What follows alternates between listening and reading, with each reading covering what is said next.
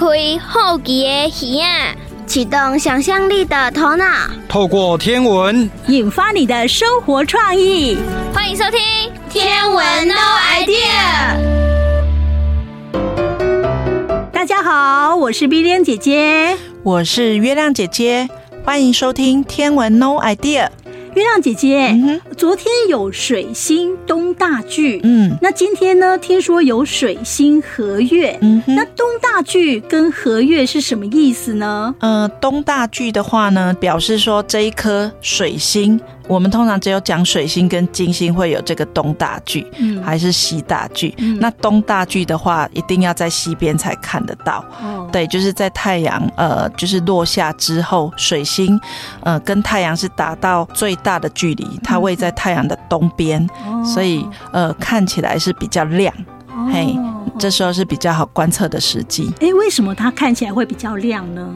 应该是那个角度的问题，因为它不会发光嘛，行星不会发光，都是接受太阳光的反射。哦、对，那反射，呃，这个角度面积比较大，应该就会看起来比较亮。对，所以我们如果看到说啊，哪一个星行星东大距，那表示说这颗星。看起来就会比较亮，是这样的意思吗？嗯，对，就只有水星跟金星有这个名词。哦，那但是一定就是往西边看。对，东大距的时候是水星在太阳的东边，所以是往西边，就是日落的时候看。是，啊西大距就要在日出前看。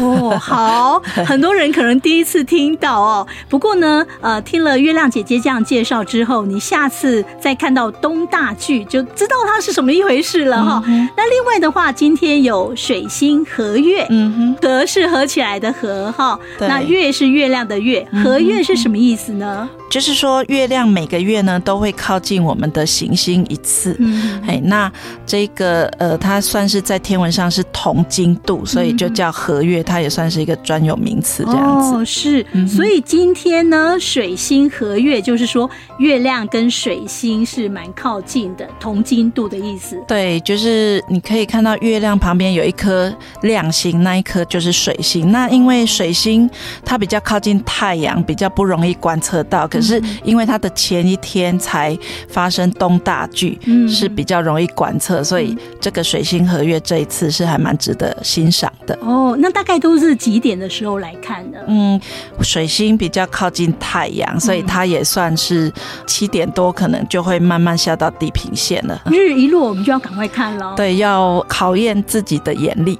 哦，是，所以这就发生在今天啊，嗯，今天啊，大家可以观察一下。嗯好，那接下来呢，我们要来进行自然过生活。今天呢，自然过生活，我们要延续夏至这个话题。嗯、那我们今天呢，要回溯到古埃及时代。哈，古埃及时代呢，啊，在夏至这个节气附近呢，啊，如果看到天狼星出现在东方地平线上，嗯、代表尼罗河将要泛滥了。嗯、呃，这个我记得月亮姐姐有说过哈。是。呃，不过呢，尼罗河泛滥，其实这也不是完全都不好的事情，嗯、因为泛滥之后呢，土地又更加肥沃，嗯、然后你要种东西呢，可以种得更好，对不对？哈、嗯，所以呢，这个是一个常态啊。嗯、好，那听说呢，呃，就是在夏至的时节就容易发生。嗯、好，详细的情形，我们现在就来听自然过生活。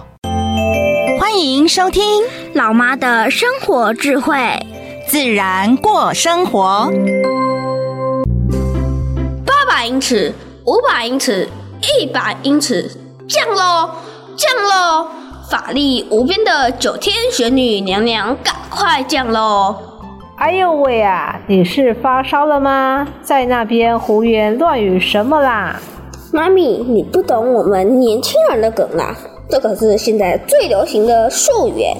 不懂？你妈咪，我可是九天玄女唯一指定姐妹哦。当年我们可是一起做爆米花的，怎么可能不懂？我可是潮流妈咪哦。哇，原来妈咪你这么跟得上流行哦！来来来，跟着我一起念：八百英尺，五百英尺，一百英尺，降喽，降喽！别耍宝了，到底在乱搞什么啦？阿舅明天时候回家考埃及的历史，我都搞不懂，所以想想说求一下神明，五百波比哦。阿舅最近九天玄女最红，所以我想说就拜一下试试看呐、啊。昏倒，说你傻还不承认？我哪有傻？是傻妈咪才会生傻儿子。如果我傻，那不就代表嘿嘿嘿嘿。确定要顶嘴，那我可就不分享埃及的秘诀喽。我错，我错，妈咪聪明又美丽，拍拍手。这还差不多，那我就分享一下吧。呜，妈咪棒，妈咪妙，妈咪妈咪顶呱呱。别狗腿了，仔细听，要降落的不是九天玄女，不然难道是传说中的外星人？我知道了，他们会降落在金字塔，对不对？我老早就怀疑过了。当然错喽，你要祈求的是天狼星。天狼星？那是什么？没听过，我认识吗？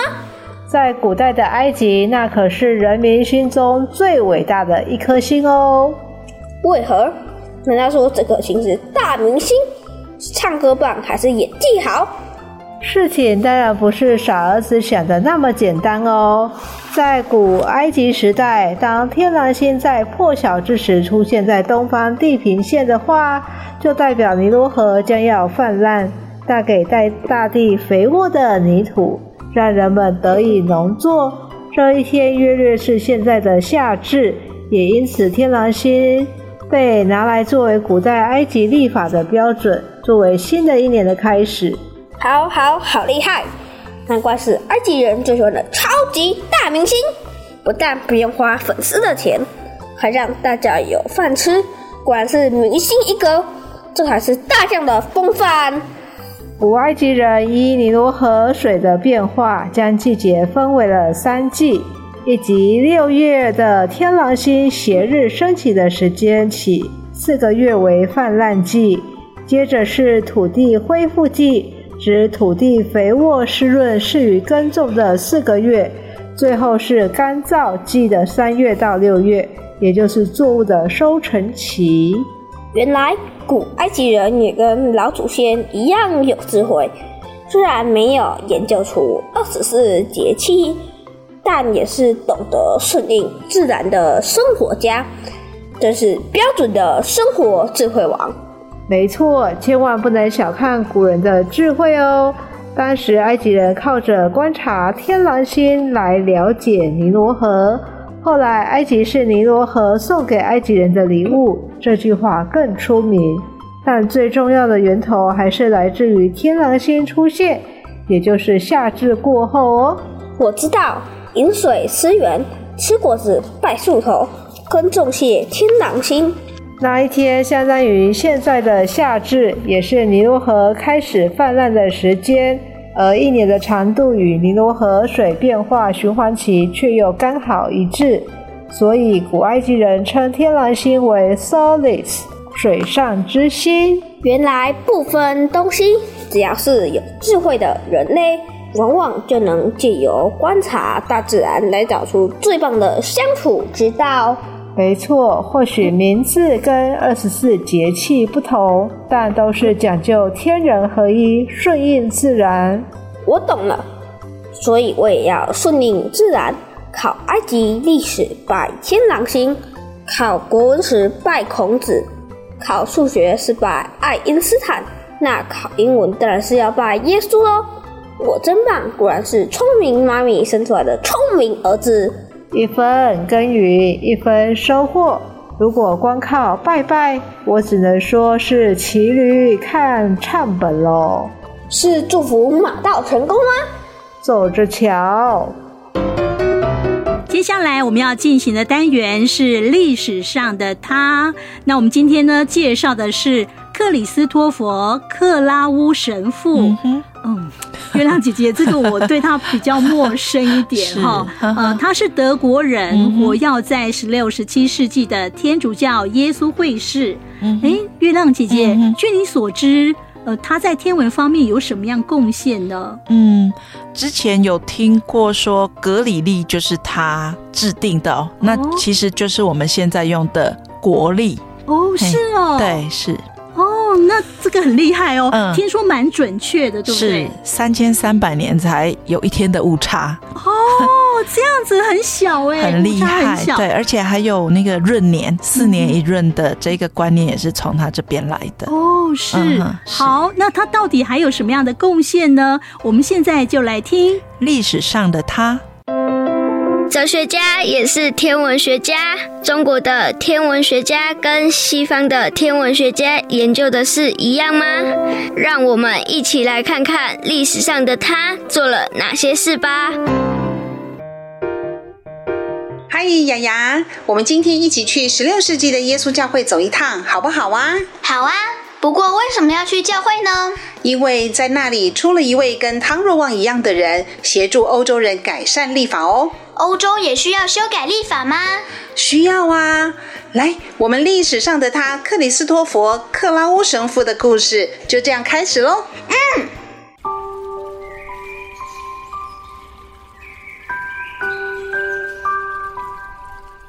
克里斯托弗克拉乌，一五三八年出生，德国人，十七岁加入耶稣会。是十六、十七世纪非常有名和活跃的天主教耶稣会士、天文学家和数学家。他是罗马学院的数学教授，具有数学研究的特殊才能，大家都叫他十六世纪的欧几里德哦。他的姓氏有很多种叫法，比如克拉乌、克劳、克拉维斯或者克拉维乌斯等等，都是指他哦。他不只能够动笔算数学，还能动手制造实用的仪器，比方说分角器啊、大地测量用的象限仪等等。克里斯托弗最重要的成就是协助编修格里历。什么是格里历呀？格里历呀，是目前大多数国家，包括台湾在内所使用的历法，也叫做格列高利历，因为当初是由教皇格列高利十三世所颁布的。属于阳历的一种哦，从一五八二年开始使用到现在，已经四百四十年喽。可以用这么久哦？是啊，当时欧洲使用的是一千多年前凯撒大帝颁布的儒略历。天哪！是啊，误差呢已经大到教会从历书上的春分日没有信心推算出正确的复活节日期了。于是，教皇指派克里斯托弗和另外一位学者一起改革历法了。克里斯托弗有个很棒的贡献哦，我们现在使用的闰年方式就是完全按照他的意见所设计的，每四年才需要加一天，这一天呢就是二月二十九日，那一年就叫做闰年，一年总共就会有三百六十五加一等于是三百六十六天。对。如果遇到后面有两个零零的年，比如二一零零年，他教我们用一个特别的算法来决定是不是要多加一天哦。靠这样的闰年方式，格里历每隔三千三百年才会出现一天的误差哦。哇，经过这么久才会出现误差，他不愧是十六世纪的欧几里得啊！没错，他对历法贡献实在非常大。你说台湾也在使用格里历，在哪里呀？我都没有看到啊。嘿嘿，就是你天天看到的国历呀。啊，我们的国历就是格里历哦。是啊，中华民国元年一月一日，我们国父孙中山先生以临时大总统的身份宣布全国改用阳历，将格里历定为国历哦。还有呢，十二天之后，他颁布历书，宣布新旧两历并存。这里的旧历呢，指的就是汤若望编制的，而且变身过的崇祯历书；而新历呢，指的就是克里斯托弗克拉乌协助编制的格里历。原来我天天看到它，诶，我发现新历和旧历都和德国的耶稣会传教士有关呢，好神奇哦！呵呵，是的，很凑巧。虽然克里斯托弗没有任何重大发现，但是他做了很多有利人群的事哦。在欧洲的宗教学术界里，他可是一位赫赫有名的教授和教科书作者哦。伽利略呀、笛卡尔啊、莱布尼兹啊等这些重要人物都曾经受到他的影响。在耶稣会里面呢，有更多的修士、神父都以他为榜样，陆续成为天文学家和数学家。还形成了一种耶稣会的传统，一直延续到现在哦。我觉得克里斯多佛是非常伟大的人呢。诶，这么巧，第古、克普勒、伽利略和乔瓦尼，他们也都曾经说过这样的话哦。嘿嘿嘿，问你哦，地球是绕着太阳转，还是太阳绕着地球转啊？这简单，当然是地球绕着太阳转喽。对，这也是哥白尼的发现和主张。但是呢，克里斯托弗非常的不认同，他是反对哥白尼的主要天文学家之一哦。他还曾经非常仔细的用各种圣经上的话去解释为什么哥白尼是荒谬的。但是呢，事实胜于雄辩。当全欧洲的天文学家都拜读过克卜勒写的那一本《哥白尼天文学概要》。加上大家学伽利略用望远镜看天空，大家都明白了一件事，那就是谁是对的呀？哥白尼是对的。没错，虽然在哥白尼这件事情上，克里斯托弗是错的，但是呢，并不影响他在立法和教育上对人类的贡献哦。嗯，我知道。所以呢，月球上那座克拉维斯环形山就是用来纪念他的。以上呢，就是今天历史上的他克里斯托弗·克拉乌神父的故事。谢谢老师，不客气哦。大家好，我是碧莲姐姐，我是月亮姐姐，欢迎继续收听《天文 No Idea》。接下来我们要进行的单元是“你敢有听过”。嗯，哇，今天要介绍的这一句呢。嗯嗯，这台语变哪里啊？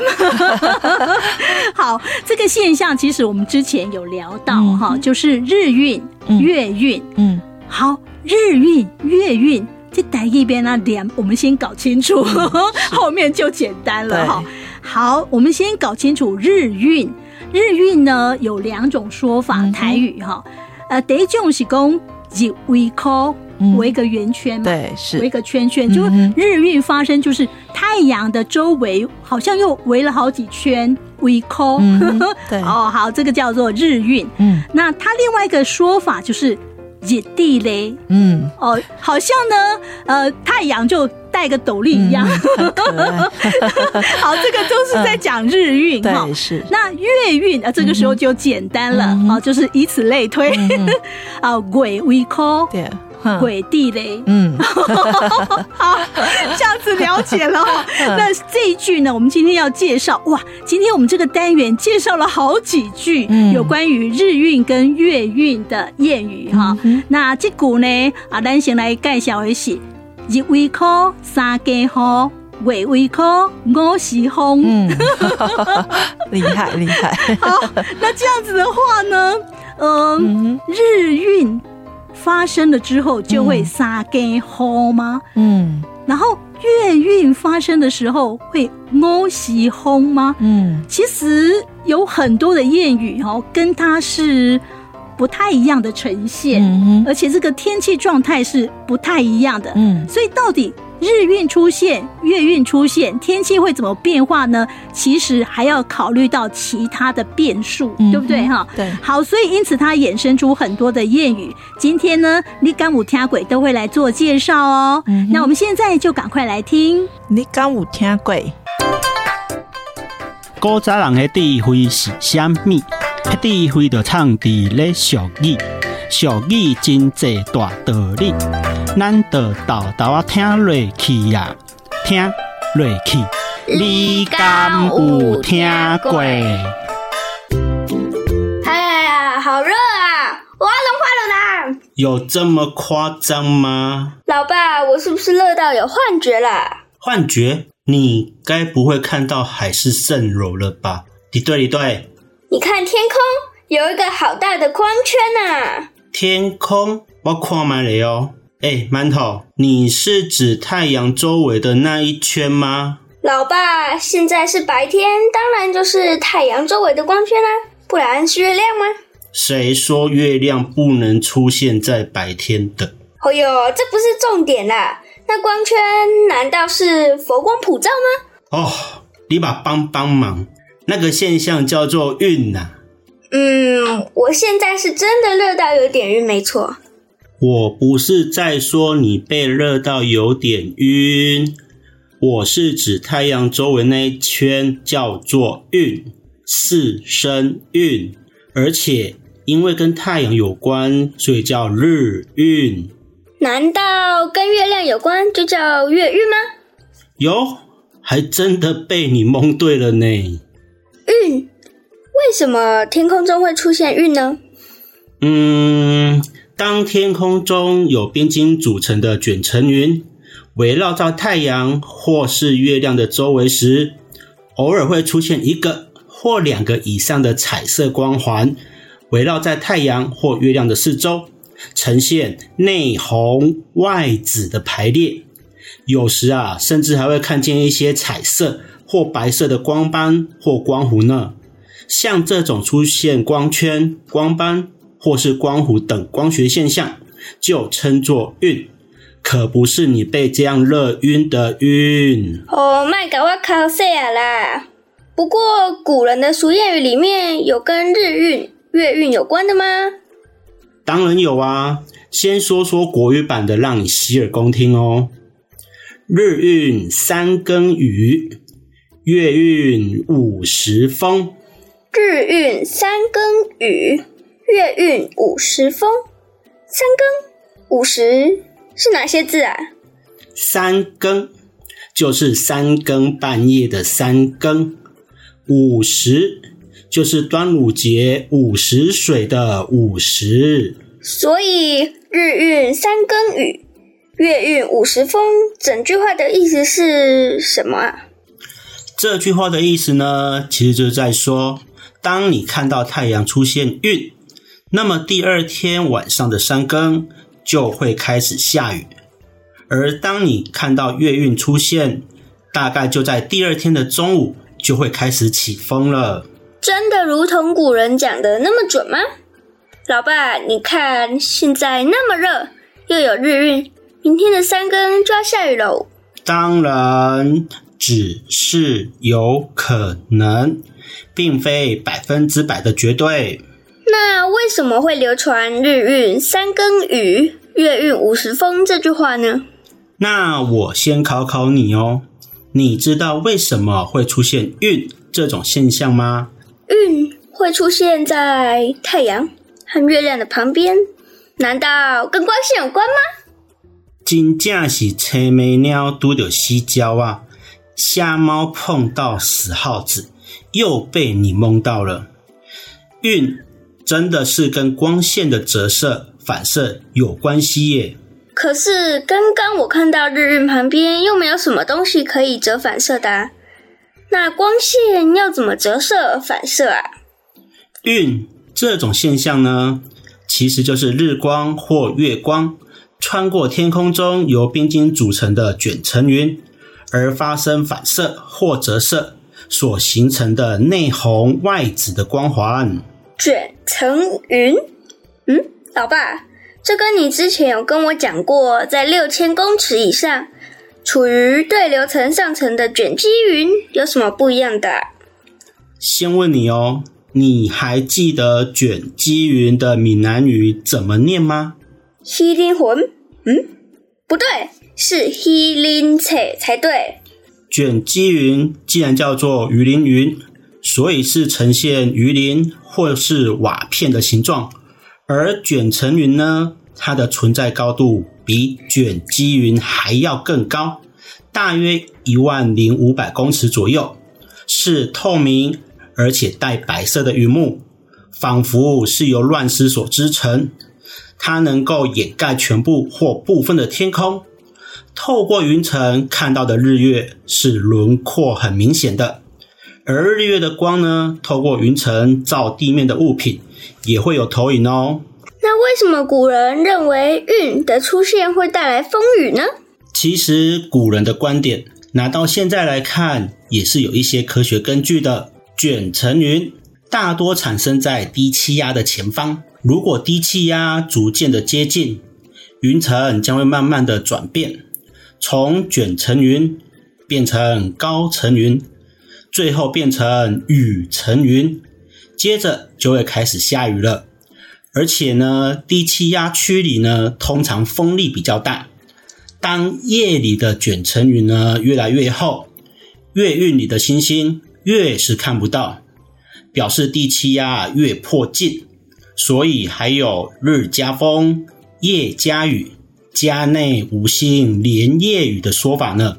甚至宋代的苏洵也曾经说过：“月晕而风，础润而雨呢。”可是，老爸，你刚刚有说只是有可能，并非百分之百的绝对呢。因为呢，卷层云是高层云，接下来的天气会怎么发展？其实还是要看中低层云的变化。如果中低层的云发展一路都快，降雨就会来得快。反过来说，中低层的云发展一路都慢，降雨就会姗姗来迟。甚至如果不一路，就不会有降雨的现象。因此呢，这句俗语只能说有可能，而且也不是每一回都是准的。那我要去跟我同学说，以后看到日晕或月晕，就要特别注意隔天的天气，很有可能会下雨。就多妈的休蛋节嘞！你还记得我一开始有说日晕三更雨，月晕五时风，是国语版的谚语，而在闽南语的谚语中呢，却有不一样的说法哦。日微考，雨无缺。会可花，烟雾阔，落大雨，水淹山。其中“日微考”的“考”呢，就是指圆形或环形的物品，就像是银口啊。那古人也说哦，还有像是“日微考，火烧埔”，就是来提醒其他人，旱灾快要来临了，要赶快节约用水。怎么两边说法完全相反呢？不过老爸，刚才你说日晕的闽南语是“日微考”，那月晕该不会就叫做“鬼微考”吧？还真的是“鬼微考”呢。所以古人也有说过“鬼微考，曝草埔”，就是在说当月晕出现时，就会烈日曝晒草坪。必有旱灾来临。对了，老爸，日晕、月晕除了叫做雷微考、月微考，还有什么说法呀？嗯，也有人说立地雷，鬼地雷。地雷，该不会是月亮、太阳带斗笠吧？是的，古人的想象力超丰富的，日晕。就像日头地超雷啊，月晕就像鬼牛地超雷啊，所以才说立地雷，月地雷。一下日微科，火烧波，月微科，拍草波。一下又日晕三更雨，月晕五时风，真的让我也晕到不飒飒呢。接下来我们要进行的单元是古人的星空。月亮姐姐，嗯、今天我们要讲的故事是卯宿星团的故事。嗯、卯宿星团，大朋友小朋友，你知道它在哪里吗？嗯，听说有七颗星是吗？嗯，是。来介绍一下它在哪里。呃，这个卯秀星团呢，它位在金牛座，嗯、那它是它的背部，嗯，哈，其实我们肉眼可以看到它好像有一坨雾雾的东西，哦，对，不是你眼睛花了，它真的就是长那样子，哦，对。那如果用望远镜看的话，应该看起来会有六颗比较亮的，很漂亮这样子，嗯，呃，它算是在冬天冬天的星座。哦，是。对，你可以从那个金牛座的牛眼，嗯、牛眼必秀五，它是红色的星星，嗯、往上，嗯、呃，往它的上面找，就可以找到这个，呃，有一坨雾雾的就叫卯秀星团。哦，是，对。那其实呢，呃，很重点就是说，我们刚才讲到它有七颗星，嗯、可是呢，其中的六颗比较亮，嗯，那其中有一颗不是很清楚，嗯、所以你不要说，哎，哪有？我怎么数都是六颗。那其实呃，有一个比较有趣，就是大家可以观察一下，我们车子有一个牌子 logo，它就是用这个六颗星星，这一排叫苏巴鲁。哦，有有有，对，是。它也是用六颗，对不对？嗯、对，哦，那这个跟故事就有关系了。OK，好，说到故事，我们想听故事哦。到底呢，卯秀星团有什么样的故事呢？我们现在就来进行古人的星空。你听过哪些关于星空的故事呢？星星的故事不只有希腊神话哦，古人的星空。带您遨游全世界精彩的星空传说。卯宿星团是一个全球知名的星团，说全球知名一点都不夸张。虽然它在天空中所占面积很小，却在全世界留下大量传说，甚至可以追溯到人类发展的初期呢。如东方天文故事，大多可以找到印度或雅利安人的传说。西方星座故事则可以找到中东一些闪族传说的起源，或者从埃及找到类似的内容，因此追溯的历史甚至可以古老到五六千年前。可是卯宿星团的故事很特别哦，你可以在澳洲原住民的传说里面找到，同样是七位少女，后来一位消失，在不同传说里可能是被追赶、被抓走、嫁人之类的。不过这样相似的故事起源会在哪里呢？毕竟，澳洲原住民与旧大陆人类分开的时代是距今五到十万年前。难道卯宿星团的故事五万年前就开始流行了？这一点目前还有许多历史学家在争论当中。古代日本人把卯星团看成美丽的首饰，对此拥有特别的情结。这位在日本以及亚洲音乐界享有盛名并具有影响力的音乐人古村新司。以卯宿星团为主题的歌曲《卯》深受各国人民的喜爱，也被改编成不同的语言版本，成为不朽的经典。日本国立天文台一九九八年在夏威夷落成启用一台八点二米望远镜，将它称作“卯”。富士重工业生产的汽车也以 Subaru 作为品牌的名字。卯宿星团如果用望远镜观察，其实总数高达一千多颗。是很标准的疏散星团，其中只有九颗是人类肉眼勉强可以看见的，这还需要非常好的天候配合才办得到。大多数的时候，我们最多能看见六颗。卯宿星团常被使用的昵称就是七仙女。为何会说是七仙女呢？在希腊神话故事中，与猎户座的欧蒂安有关系。的泰坦神族大多都被放逐到世界的尽头，主将阿特拉斯就负责扛起西方的天空作为惩罚。阿特拉斯有七位美丽的女儿，被称为普勒阿德斯七姐妹。猎人奥利欧总是对这七姐妹纠缠不休，骚扰到人家受不了。阿特拉斯因为扛着天空，无法好好的保护自己的女儿，于是向宙斯求救。宙斯也感念阿特拉斯的辛劳，就把七姐妹变成七只鸽子，飞到天上，就成了老秀星团。希腊神话里，完整的老秀星团是有九颗星。除了七姐妹以外，有两个在肉眼观测极限的小星，分别是大地之神阿特拉斯和他的妻子。有趣的是，猎人欧利安在这个故事里就只是个骚扰女生的色狼而已，与猎户座没有关系。但讽刺的是，只要你抬头看看星空，就会发现，在金牛座肩膀上的卯宿星团，其实就在猎户座头上不远的地方。所以这七姐妹恐怕在天上还会继续被欧利安骚扰啊！在台湾的周族也有卯宿星团的故事哦。周族主要分布在阿里山区，是嘉义最主要的原住民族。在周族传统生活中，小米是主要粮食。每年都会有小米收获祭典仪式，也是周族最重要的祭仪。在祭仪期间，部落被视为神圣空间，族人都应该留在部落里，是不能外出进行狩猎活动的。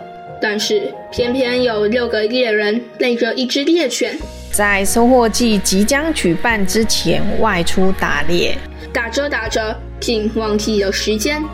匆匆忙忙地赶回部落，但是当他们赶到部落时，已经来不及了。仪式已经开始，而他们只敢停在部落外面，因为他们知道自己触犯了禁忌。于是他们只能暂时住在部落外的山坡上，远远地看着部落里的族人高高兴兴地唱歌跳舞，越看越羡慕。不知不觉中，他们也在山坡上跟着跳起舞来。就在这时，突然从天上降下一块大木板，这木板就像只铲子一样，慢慢地把忘情跳舞的猎人们一个一个引导到木板上，连同那只猎犬，然后缓缓升到天上。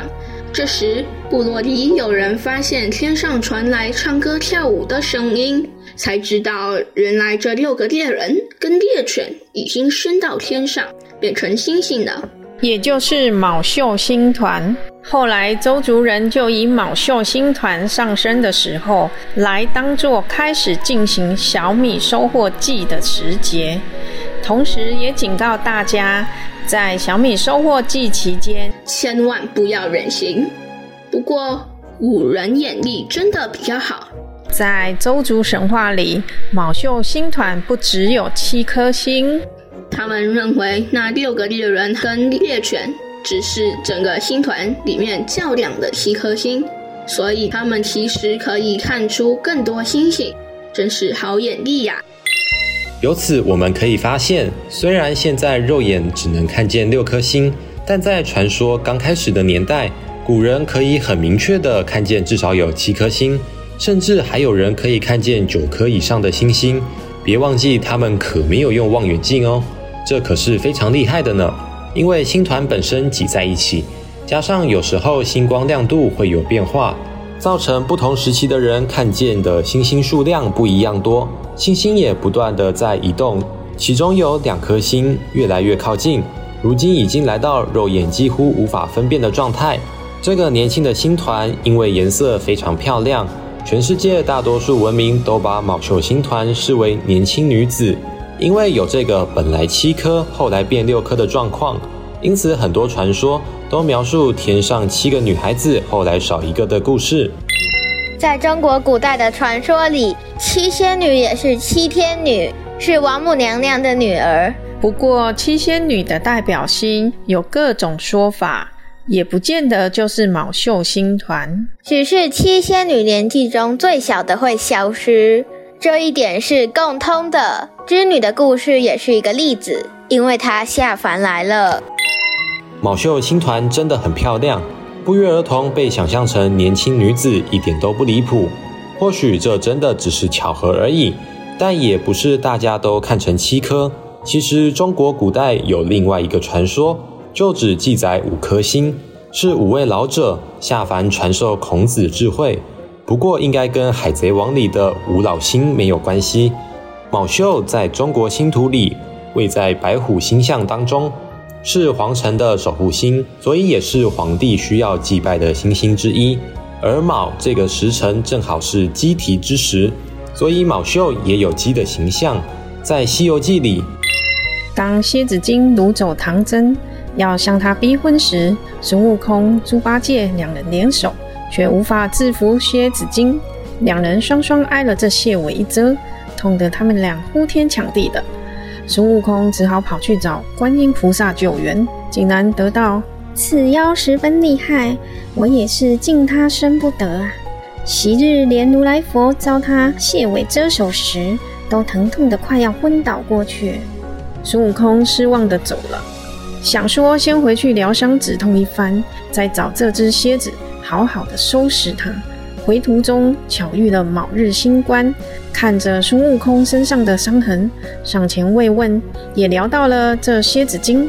想不到卯日星官眼中闪过了一道光的说：“孙兄，即刻带我去找那蝎子精，我自有对付他的方法。”只见那星官站在山坡上，现出了原形，是一只双冠子大公鸡。公鸡引吭高鸣，叫了两声后，那蝎子精竟然浑身酥软，就死在山坡前了。后来孙悟空在黄花观遇到了蜈蚣精，就是人称白眼魔君多目怪。孙悟空被对方牵制住，蜈蚣精的千眼放出了毒雾及金光，让孙悟空节节败退。后来经菩萨指点，唯有卯日星官眼中修炼的绣花针，才能破解多目怪的金光。孙悟空再次请来卯日星官下凡相助。白眼魔君多目怪，最终的确败于此针之下。再厉害的蜈蚣，也不敌天敌攻击。卯日星官并不算是法力特别高强的神仙，但他却能打败让孙悟空和如来佛都头疼的蝎子精和蜈蚣精。说到底，就是物种相克的道。鸡以百虫为食物，所以纵横妖界的蝎子精和蜈蚣精遇到了卯日鸡，也束手无策。只能乖乖投降。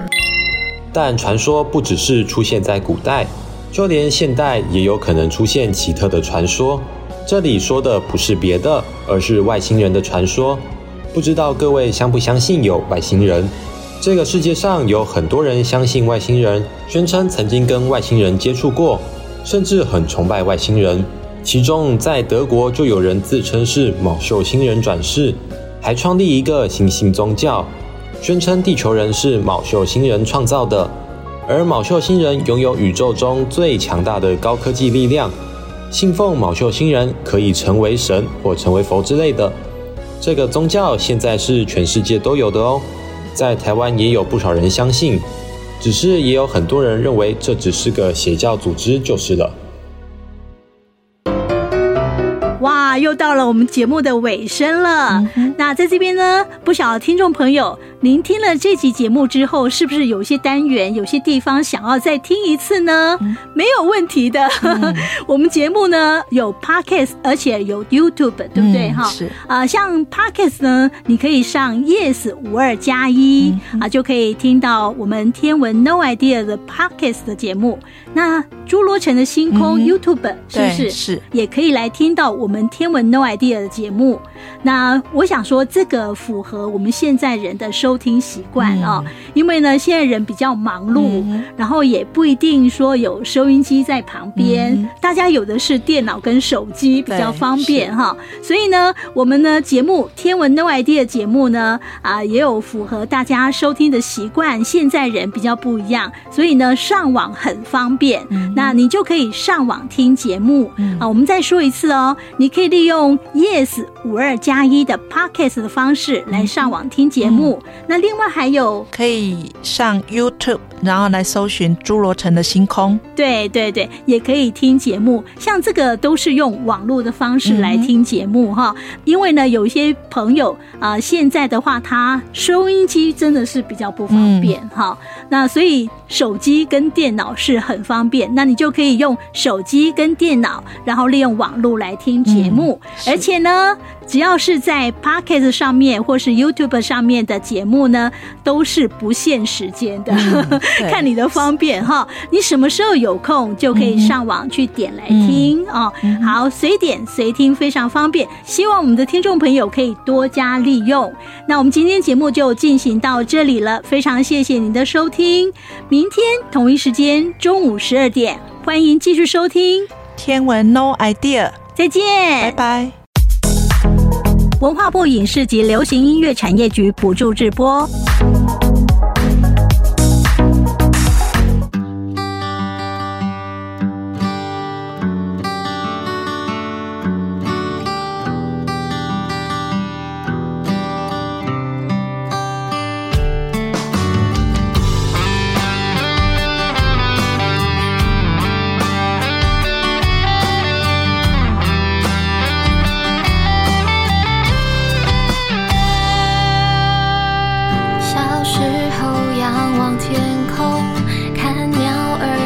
线飞过，好奇的想着云朵，它的背后会藏些什么？夜空中满天星斗，有一颗流星划过。